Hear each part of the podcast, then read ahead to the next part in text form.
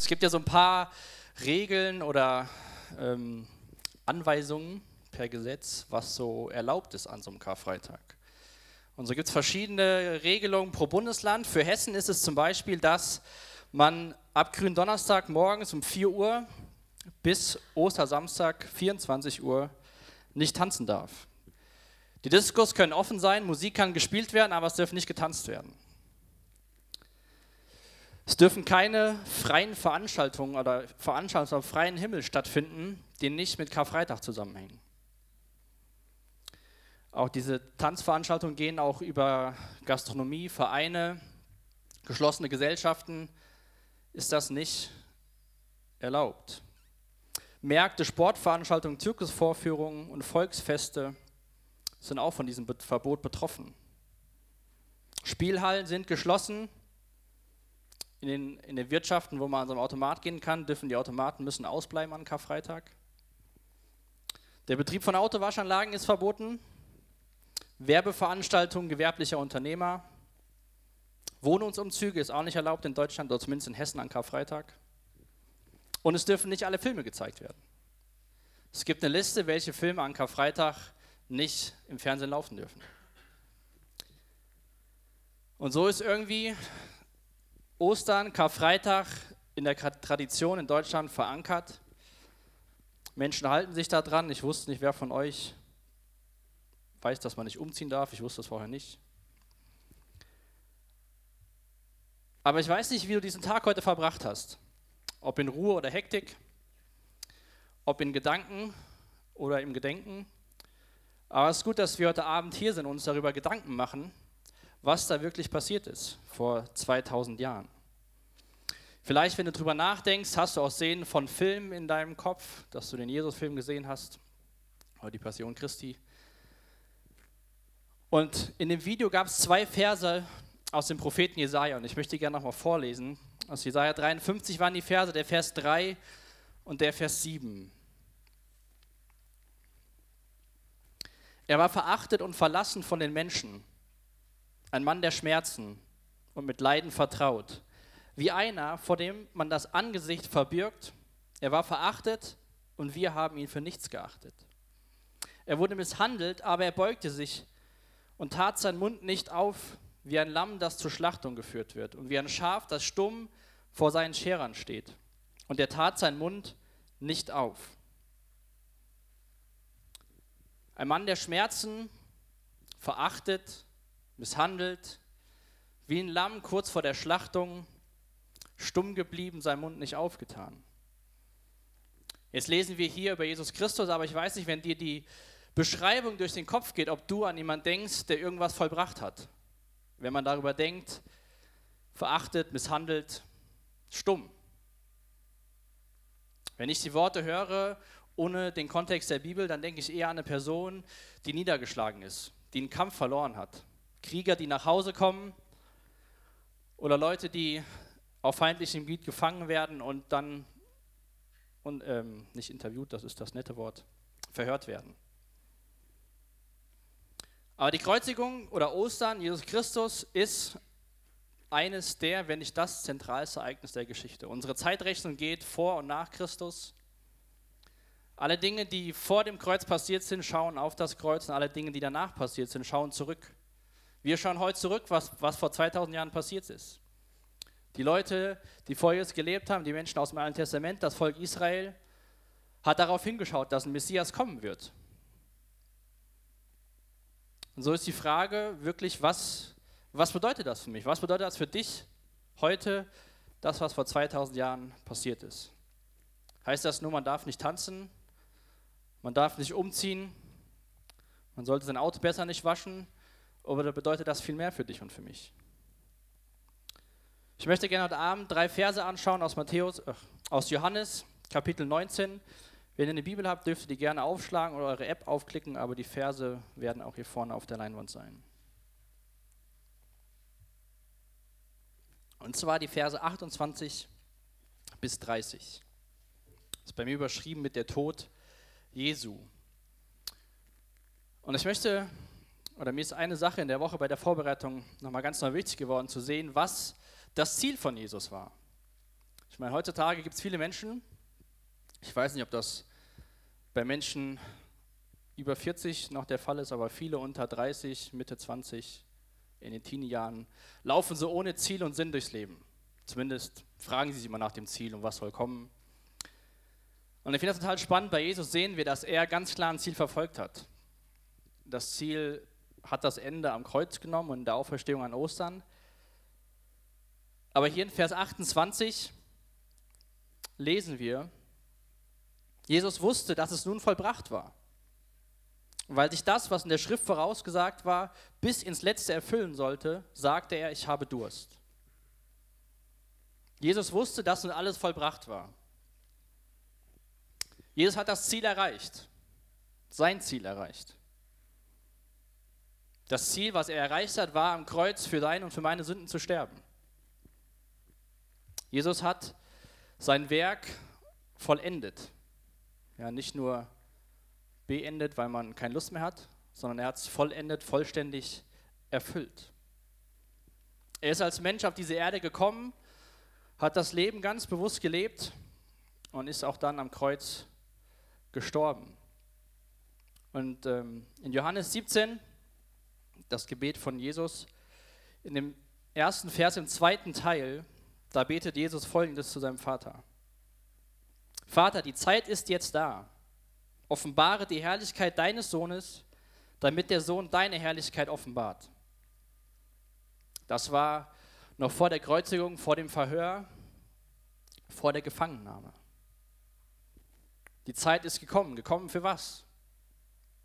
Offenbare die Herrlichkeit deines Sohnes, damit der Sohn deine Herrlichkeit offenbart. Das Ziel, was Jesus vor Augen hatte, das Kreuz, bedeutete für ihn Herrlichkeit. Wenn wir das Kreuz ansehen, denken wir, glaube ich, nicht als erstes an Herrlichkeit. Da denken wir eher an das Lamm, was geopfert worden ist, was ja auch so ist. Aber Jesus betet, offenbare die Herrlichkeit deines Sohnes, damit der Sohn deine Herrlichkeit offenbart. Die Ehre Gottes, die Ehre seines Vaters und die Herrlichkeit seines Vaters war das Ziel von Jesu und das Ziel vom Kreuz. Und wir sehen das auch in den Evangelien, dass Jesus das seinen Jüngern immer wieder gesagt hat. Ich habe mal zwei Stellen, auch aus dem Johannesevangelium, Kapitel 12, den Vers 23. Da spricht Jesus mit seinen Jüngern und sagt ihnen, die Zeit ist gekommen, wo der Menschensohn in seiner Herrlichkeit offenbart wird. Und dann ein Kapitel weiter, in Kapitel 13, in Vers 31. Nachdem Jesus das letzte Mal mit den Jüngern eingenommen hat und zu Judas gesagt hat, tue das, was du tun willst, schnell, sprach er zu den restlichen Jüngern, die noch da waren, jetzt wird der Menschensohn in seiner Herrlichkeit offenbart und durch ihn wird Gott in seiner Herrlichkeit offenbart. Jesus wusste, was es für ihn bedeutet, diese Herrlichkeit des Vaters zu offenbaren. Jesus wusste, dass diese Herrlichkeit mit dem Tod am Kreuz zusammenhängt. Als Jesus am Kreuz hing, war er sich seiner Pein und Qualen ziemlich sicher sehr bewusst. Den Schmerz, den wir spüren würden, wenn wir Nägel durch unsere Füße und Hände bekommen, den hat Jesus auch gespürt. Aber dennoch wusste Jesus, dass das der Weg des Vaters ist, dass das der Plan ist, für den er gekommen ist, ihn zu erfüllen. Es war der, der Endsieg, wie bei so einem Computerspiel. Man immer bis zum Endgegner warten muss und wenn man den besiegt hat, dann hat man das Spiel erfolgreich abgeschlossen. Jesus hat am, am Kreuz den Teufel und den Tod besiegt. Und ich weiß nicht, wie du mit dem Gedanken so in deinem Kopf aktuell zurechtkommst, dass das Kreuz Herrlichkeit bedeutet. Ich meine, die ganzen Verbote, die wir hier in Hessen haben, spielen ja darauf ab, dass man sich besinnen soll, dass man Dinge lassen soll, kein, keine Tanzveranstaltung hat. Und natürlich ist es ein Tag, wo wir daran denken, wir wollen es auch nachher im Abendmahl tun, dass Jesus für unsere Sünden gestorben ist. Aber ich möchte, dass wir dieses, diesen Blick auch mal dafür bekommen, dass er Herrlichkeit gesehen hat. Und wir müssen auch bedenken, wie Jesus auf diese Erde kam. In Markus 10, Vers 45 lesen wir, dass Jesus gekommen ist als Diener, um, die Menschen, um den Menschen zu dienen. Jesus hat seinen Jüngern gesagt, nachdem sie sich gestritten haben, gesagt, wer der Größte sein will, soll der Diener von allen werden. Und so sehen wir immer wieder in Gottes Wort, dass die Maßstäbe von Jesus nicht die Maßstäbe dieser Welt sind. Da gibt es die Maßstäbe Größe, Macht und Herrlichkeit, aber diese werden anders definiert, wie wir sie definieren würden. Ich glaube, keiner von uns, wenn wir in der Uni auf dem Arbeitsplatz über Ehre und Herrlichkeit reden würden, sagen, ja, das bedeutet ein Tod am Kreuz. Das bedeutet vielleicht die letzte Stufe in der Firma bis nach ganz oben oder andere Dinge. Erfolgreichen Studiumabschluss, der Beste in seiner Klasse. Für Jesus bedeutet das oder beinhaltet das zu dienen, sich um die Menschen zu kümmern und den Plan des Vaters zu erfüllen und ihm die Herrlichkeit zu geben. Und das ist dieser Jesus, über den wir uns heute Abend Gedanken machen. Das ist hoffentlich von uns allen unser König, der gekommen ist, um zu dienen, der gekommen ist, um den Plan des Vaters zu erfüllen.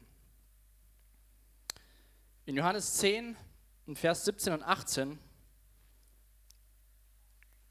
sagt Jesus auch Dinge über sein Leben, wo wir auch wieder sehen, dass er ein ganz klares Ziel hat, dass er nicht einfach nur so über die Erde läuft und guckt, was kann er machen, sondern er wusste, was sein Weg ist. Johannes 10, Vers 17 sagt Jesus, der Vater liebt mich, weil ich mein Leben hergebe. Ich gebe es her, um es wieder zu empfangen diese Herrlichkeit, die er wieder bekommen wird von seinem Vater. Niemand nimmt es mir, ich gebe es freiwillig her. Ich habe die Macht, es herzugeben und ich habe die Macht, es wieder zu empfangen. Das ist der Auftrag, den ich von meinem Vater bekommen habe. Jesus verfolgt diesen Auftrag bis zum letzten Moment. Und diese letzten Momente sehen wir hier in unseren drei Versen im Johannesevangelium wo wir dann in Vers 29 lesen, nachdem Jesus gesagt hat, ich habe Durst, da tauchten die Soldaten einen Schwamm in ein Gefäß mit Weinessig, das dort stand, steckten ihn in seinem Jobsstämmel und hielten ihn Jesus an den Mund. Nachdem er ein wenig von dem Essig genommen hatte, sagte er, es ist vollbracht. Dann neigte er seinen Kopf und starb.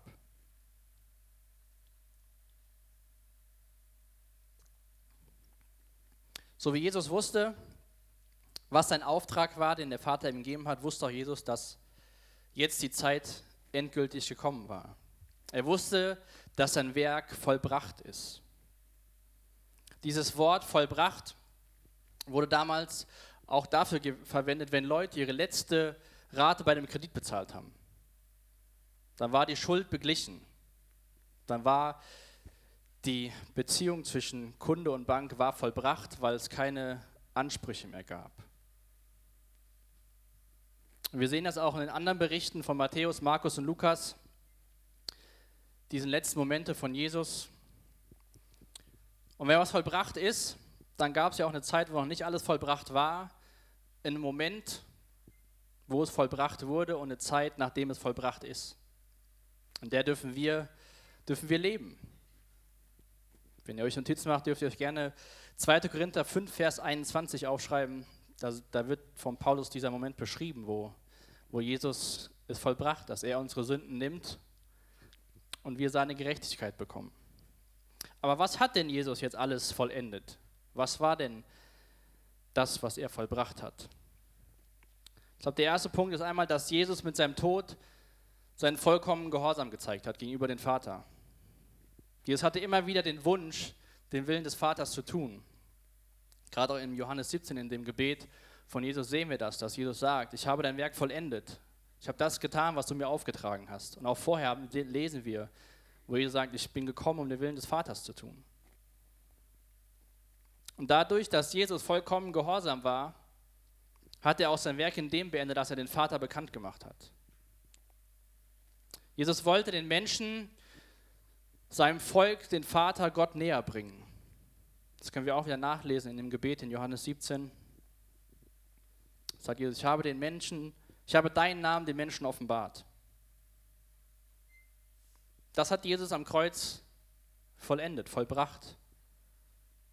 den Vater bekannt zu machen, den Vater, der seinen Sohn gesandt hat, bekannt zu machen, zu zeigen, das ist die Liebe von Gott dem Vater für die Menschen, dass er seinen Sohn schickt, damit jeder gerettet werden kann.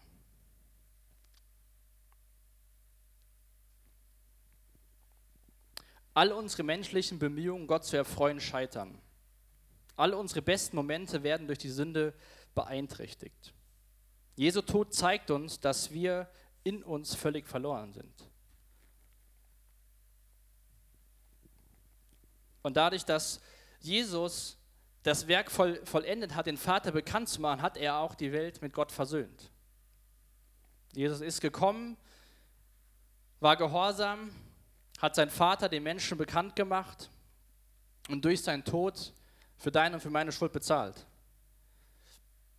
Gott hat, oder Jesus hat die Welt mit Gott versöhnt. Natürlich, oder leider wird nicht jeder Mensch auf dieser Welt dieses Angebot annehmen, aber, aber die Gnade reicht für jeden aus. Das Angebot von Jesus gilt jedem Menschen.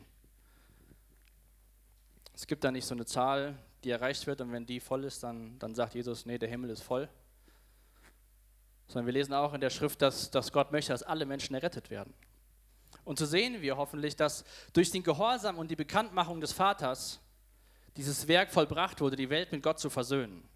Das, was Gott sich gewünscht hat, wo Gott seinen Sohn für gesandt hat. Hebräer 10, Vers 8, ist nicht vorne auf der Folie, steht, wo aber die Sünden vergeben sind, ist kein weiteres Opfer mehr dafür nötig. Deswegen hat Jesus gesagt, es ist vollbracht. Nicht, ich bin jetzt bei 80 Prozent und ihr dürft die anderen 20 Prozent noch weitermachen. Es ist vollbracht. Da neigte er den Kopf und starb. Friedlich in Qual und Pein ist Jesus eingeschlafen. Es war ein harter Kampf für ihn am Kreuz. Davor im Garten zu beten, verlassen zu werden von seinen Jüngern. Das Kreuz zu tragen nach Golgatha und zu wissen, das ist der Weg. Aber er wusste, er ist am Ende. Er wusste, er hat sein, sein Ziel erreicht, das, was der Vater ihm mit auf den Weg gegeben hat und das, was er immer wieder gesagt hat, was er tun will. Und ich hoffe, dass, uns auch, dass wir uns heute Abend nochmal darüber Gedanken machen, was, was Gott mit uns vorhat in unserem Leben. Wir können an das Kreuz denken, wir können Abendmahl gemeinsam feiern, wir können uns darüber freuen, dass wir, dass uns vergeben ist. Aber was machen wir damit? Was machen wir mit dieser Botschaft, die am Kreuz gesprochen wird? Der Paulus hat den Korinthern auch geschrieben, dass am Kreuz im Endeffekt die Geister sich scheiden. Für die einen ist es was völlig Unsinniges und für die anderen ist es der Inbegriff von Gottes Kraft. Für die einen bedeutet das nur, wir dürfen heute Abend nicht tanzen gehen und für die anderen bedeutet das, wir haben Rettung erfahren. Wir können so leicht uns in Traditionen verfangen und denken, ja, jetzt ist Karfreitag, man darf das nicht machen und das. Aber so den eigentlichen Sinn davon auch als Christ sagen, äh, als Christ vergessen, glaube ich.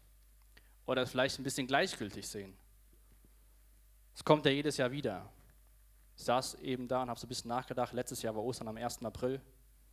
Wir sind dieses Jahr ein bisschen später, also hatten, hatten wir noch ein bisschen mehr Zeit zwischen den Feiertagen. Aber lasst es nicht nur so ein, wir haben wieder Ostern werden, sondern Jesus hat sein Ziel erreicht. Lasst uns auch die Frage stellen, wie wir unser Ziel in seiner Kraft erreichen können. Dieses Es ist vollbracht war kein Schrei der Niederlage. Es war ein Schrei des Sieges. Und das Zitat habe ich auch vorne auf der Folie. Spurgeon hat das folgendermaßen beschrieben. Es war der Schrei eines Eroberers. Es wurde mit lauter Stimme geäußert.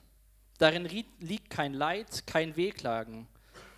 Es ist der Schrei eines Menschen, der eine ungeheure Arbeit vollbracht hat. Der Weg bis zum Vollbringen war schmerzhaft, war qualvoll. Geiselung, Verspottung. Aber da wusste Jesus, ich habe es geschafft. Das, was der Vater mir als Auftrag gegeben hat, ich habe es vollendet. Jesus, so sagen wir auch, ist unser Opferlamm. Und das ist auch so. Aber Jesus war kein Opfer der Situation von damals auf Golgatha. Jesus hat, was wir auch in Matthäus 10 gelesen haben, sich freiwillig dahingestellt, ist freiwillig den Weg gegangen. Er war der Sieger, er war nicht dieser Boxer, der in der Ecke hängt und nicht mehr weiß, was er machen soll. Er ist ganz bewusst diesen Weg gegangen und hat gesagt, ich habe es geschafft. Es ist vollbracht. Die Welt ist mit Gott versöhnt. Er war nicht der Besiegte, er war der Sieger, der dem Vater die Herrlichkeit gebracht hat und dadurch später selbst Herrlichkeit wieder erfahren hat. Er sitzt jetzt zur Rechten des Vaters und hat den Namen über allen Namen. Er sah, was nach dem Kreuz kam. Auch wenn sicherlich die Leute damals das Ende sahen.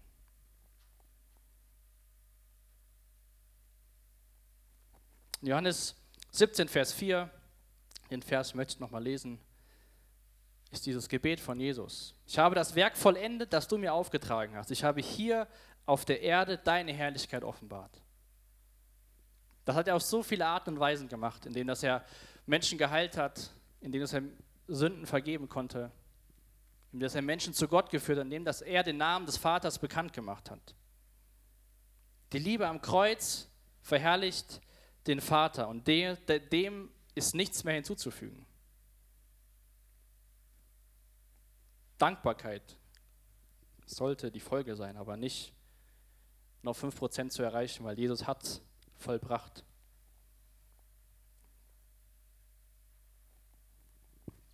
Und ich möchte, dass wir mit dem Gedanken auch in den Rest des Abends gehen, wenn wir jetzt auch noch eine Zeit des Lobpreis haben, dass wir ja diesen Sieger sehen, der, der es vollbracht hat. Wo wir sagen können, danke Jesus, wo wir neues Leben erfahren können, auch heute Abend, wenn wir vielleicht so, ja, wir gehen mal Karfreitag in Gottesdienst, sondern dass wir uns auch ganz bewusst die Frage stellen, Jesus, was hast du mit mir vor?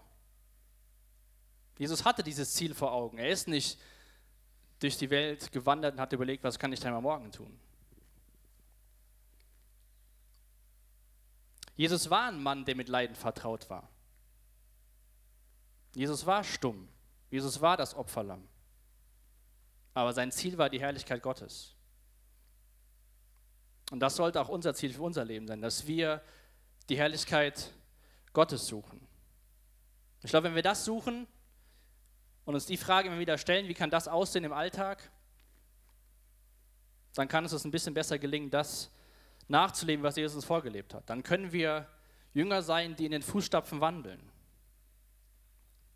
Wir wollen auch, wenn wir das Abendmahl einnehmen, ihr dürft gleich während der Zeit des Lobpreises gerne einfach nach vorne kommen. Wir werden das heute Abend nicht gemeinsam einnehmen. Jeder darf, wie er möchte. Uns daran zu erinnern, dass das ein Mahl des Siegers ist. Sein Blut und sein Leib wurde geopfert, sein Blut ist geflossen aber es war das Blut von einem Sieger und von keinem, keinem Opfer, das verloren hat. Aber Jesus ist ein Mann, der mit Leiden vertraut ist. Und vielleicht bist du heute Abend auch hier und du hast Leiden, gesundheitlich, finanziell, Arbeitslosigkeit, du hast Kummer und Sorgen. Dann mach dir auch das bewusst, wenn du das Abendmahl einnimmst, dass Jesus mit dem Leid, mit deinem Leid vertraut ist.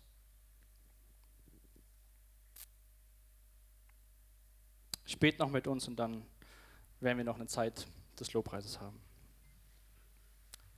Vater, ich danke dir, dass du uns deinen Sohn gegeben hast. Ich danke dir, dass du dieses Opfer gebracht hast, Jesus, dass du die Herrlichkeit verlassen hast, um später wieder Herrlichkeit zu bekommen. Aber danke, dass du Mensch geworden bist, dass du uns kennst, dass du mit unseren Leiden vertraut bist. Danke, dass du den Sieg für uns errungen hast, den keiner von uns gewinnen konnte. Danke, dass der Tod besiegt ist, Jesus. Ich bitte für jeden, der heute Abend hier ist und dich kennt und dir nachfolgt, dass du es ihm nochmal ganz, ganz neu auf eine wunderbare Art und Weise bewusst machst, auch durchs Abendmahl. Dass du den, den Endkampf, dass du den Endgegner besiegt hast. Danke, dass wir mit einem siegreichen Herrn durch das Leben gehen dürfen. Jesus, so bete ich auch für jeden, der heute Abend hier ist und für den die Botschaft noch nicht die innige Kraft Gottes bedeutet, dass du dich ihm offenbarst, und dass wir gemeinsam deinen Namen hoch erheben für das, was du vollbracht hast vor 2000 Jahren vor den Toren Jerusalems. Amen.